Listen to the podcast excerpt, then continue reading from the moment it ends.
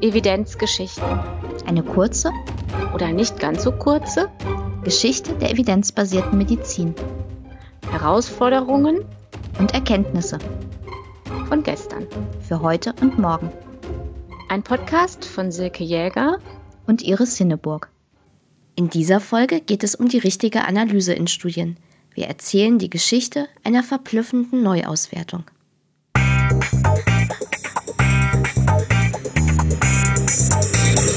Wir befinden uns in den späten 70er Jahren des letzten Jahrhunderts. David Sackett, einer der Begründer der evidenzbasierten Medizin, veröffentlicht zusammen mit einem Kollegen einen Artikel in der Zeitschrift The New England Journal of Medicine.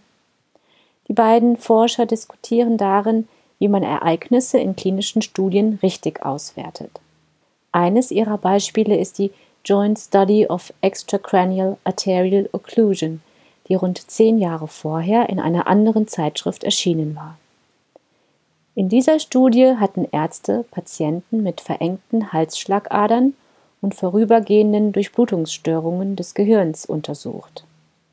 Diese sogenannten transitorischen ischämischen Attacken, kurz TIA genannt, erhöhen das Risiko für einen Schlaganfall.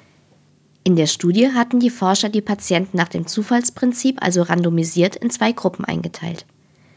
Die eine Gruppe unterzog sich einer Operation, um die Verengung in den Halsschlagadern zu entfernen. Die andere Gruppe bekam nur Medikamente. Die Forscher beobachteten die Patienten über fast vier Jahre und werteten dann die Ergebnisse aus. Bei den Patienten mit beidseitigen Verengungen der Halsschlagadern schnitt die Operation wesentlich besser ab. Das Risiko für Schlaganfall, Durchblutungsstörungen oder Todesfälle sank gut um ein Viertel im Vergleich zu den Patienten, die nur Medikamente erhalten hatten. Ein doch recht eindeutiges Ergebnis. Allerdings gab es bei dieser Auswertung ein Problem. Das zeigen David Sackett und sein Mitstreiter in ihrem Artikel. In der ursprünglichen Studie hatten die Forscher nur die Patienten berücksichtigt, die nach der Operation noch am Leben waren und bis dahin keinen Schlaganfall bekommen hatten. Damit fielen aber 15 Patienten in der operierten Gruppe aus der Auswertung heraus. In der Gruppe mit den Medikamenten war es nur einer. Offensichtlich hatte die Operation auch negative Folgen und die Zeit, bis die Patienten operiert werden konnten, forderte auch ihren Tribut. Sackett weist in seinem Artikel aber darauf hin, dass alle Ereignisse gezählt werden müssen. Und mit dieser Auswertung kommt er zu ganz anderen Ergebnissen. Berücksichtigt man alle Patienten, die ursprünglich randomisiert wurden, gibt es auf einmal keinen eindeutigen Vorteil mehr für die Operation. Der Ausschluss von Patienten bei der Auswertung hatte also zu einer Verzerrung geführt. Was ist von dieser Geschichte heute noch wichtig? Das Problem der selektiven Analysen war eigentlich schon bekannt, als die Joint Study of Extracranial Arterial Occlusion veröffentlicht wurde. Hier kommt auch wieder der Statistiker Austin Bradford Hill ins Spiel, dem wir ja bereits begegnet sind.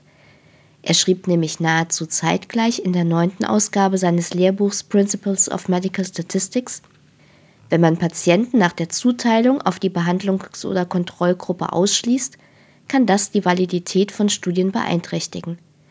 Außer wenn die Verluste äußerst gering und damit unerheblich sind, müssen wir alle Patienten im Vergleich behalten und so die Absicht zu behandeln messen.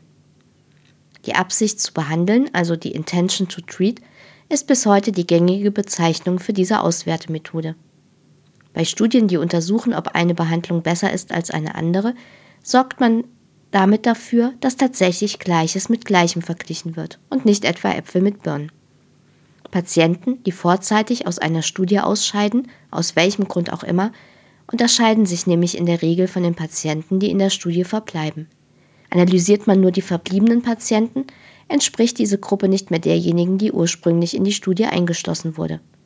Damit handelt man sich eine systematische Verzerrung ein, den sogenannten Verschleiß oder Attrition Bias.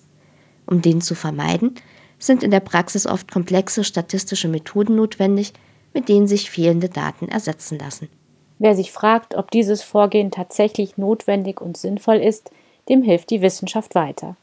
Systematische Untersuchungen zeigen nämlich, dass das Beispiel der Joint Study of Extracranial Arterial Occlusion kein Einzelfall ist. Werden Studien nicht nach dem Intention to Treat oder kurz ITT-Prinzip ausgewertet, sieht man häufig viel größere Therapieeffekte, als sie in Wirklichkeit vorhanden sind. Es kommt auch vor, dass sich die Richtungen und Größenordnungen in unvorhersehbarer Weise verändern, wenn abweichende Analysemethoden verwendet werden. Deshalb ist die ITT-Analyse in den meisten Fällen auch heute noch die Auswertemethode der Wahl. Vielen Dank fürs Zuhören und bis zum nächsten Mal.